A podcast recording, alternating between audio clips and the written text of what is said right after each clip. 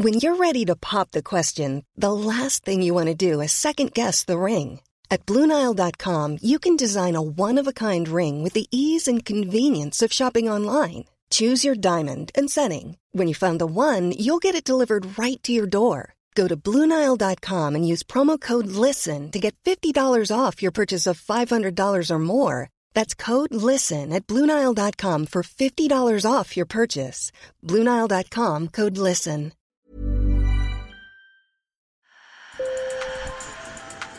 Bonjour. Hello. Hola. Marhaba. Sur le fil. Le podcast d'actu de l'AFP. Des nouvelles choisies pour vous sur notre fil info. La COP27 se tient jusqu'à la fin de semaine en Égypte, à Sharm el-Sheikh.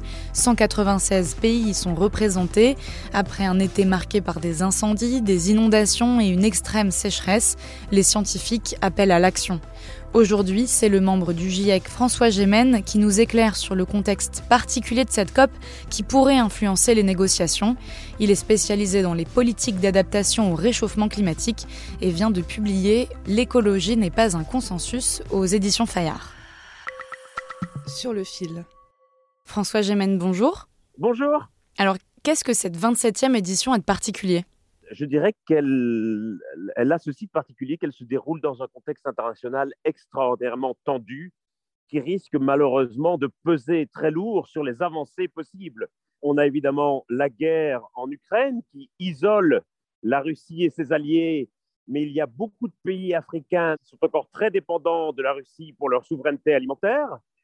Il y a aussi la rupture du partenariat stratégique sur le climat entre la Chine et les États-Unis. Or, c'est notamment ce partenariat qui avait permis l'accord de Paris en 2015 et le partenariat est rompu suite à la visite de Nancy Pelosi à Taïwan cet été. Et puis, il y a bien entendu la crise énergétique actuelle euh, qui pousse de nombreux pays à rouvrir des mines à charbon, et potentiellement à augmenter leurs émissions de gaz à effet de serre. Oui, et justement, les différents chefs d'État ont été particulièrement alarmants la semaine dernière. Le président du Conseil européen, Charles Michel, parle d'un revolver climatique. Nous avons un revolver climatique sur notre tempe. Nous sommes en sursis et la guerre de la Russie contre l'Ukraine a rendu le défi global plus complexe encore. Le président de l'ONU, Antonio Guterres, a lui déclaré que nous étions sur une autoroute vers l'enfer climatique, le pied sur l'accélérateur. Et le président kényan euh, William Ruto a dénoncé le cauchemar vécu par les Africains. Leurs constats sont sans appel. Est-ce que c'est tous les ans comme ça? Je dirais que chaque année, la tonalité est un peu plus tragique mais il est certain que les COP se prêtent particulièrement bien à ce genre de discours très volontariste, très dramatique. Il ne faut pas non plus être dupe. Ce sont surtout des discours pour la galerie et les vraies négociations vont commencer après le départ des chefs d'État. C'est donc cette semaine que ça se joue. On entre dans la deuxième quinzaine de la COP. Elle se déroule donc en Égypte, sur le continent africain.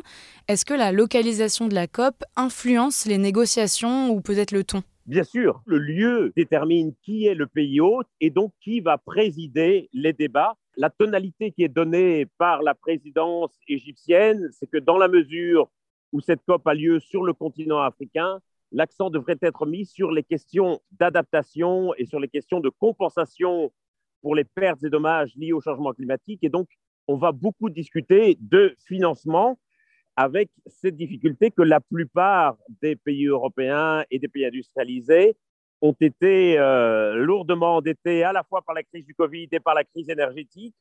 Et toute la question va être de savoir s'ils pourront se montrer à la hauteur des promesses qu'ils avaient faites aux pays africains notamment. Et la question des dédommagements est en effet au cœur des débats.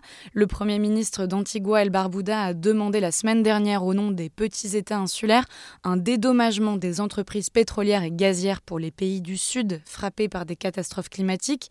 On parle aussi d'une compensation des États les plus riches, qui polluent plus donc. Voilà ce qu'a rappelé le président kényan.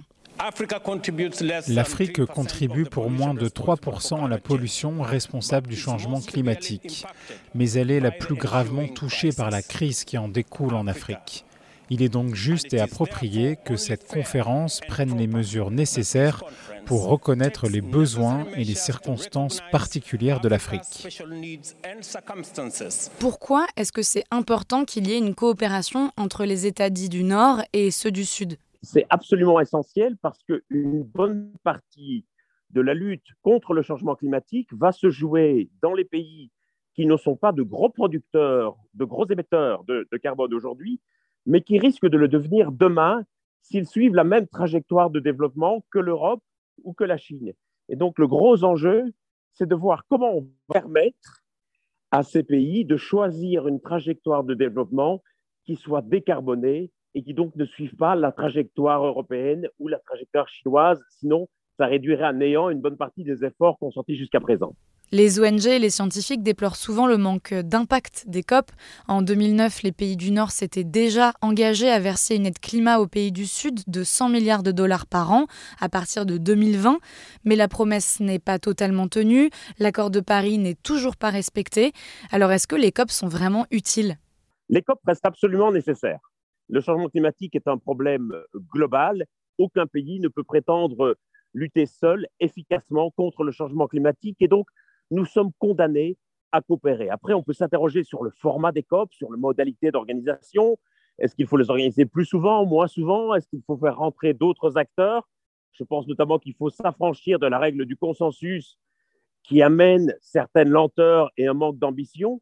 Je pense aussi qu'on a parfois tendance à trop en attendre et imaginer que les COP aient une sorte de vocation euh, performative, que les COP puissent à elles seules sauver le climat. Et là, malheureusement, c'est demander aux COP davantage que ce qu'elles peuvent donner.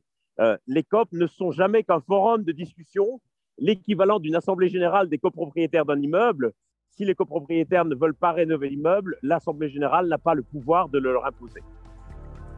Merci François Gémen. Sur le fil revient demain. Merci de nous avoir écoutés. Je suis Camille Kaufmann et je vous dis à bientôt.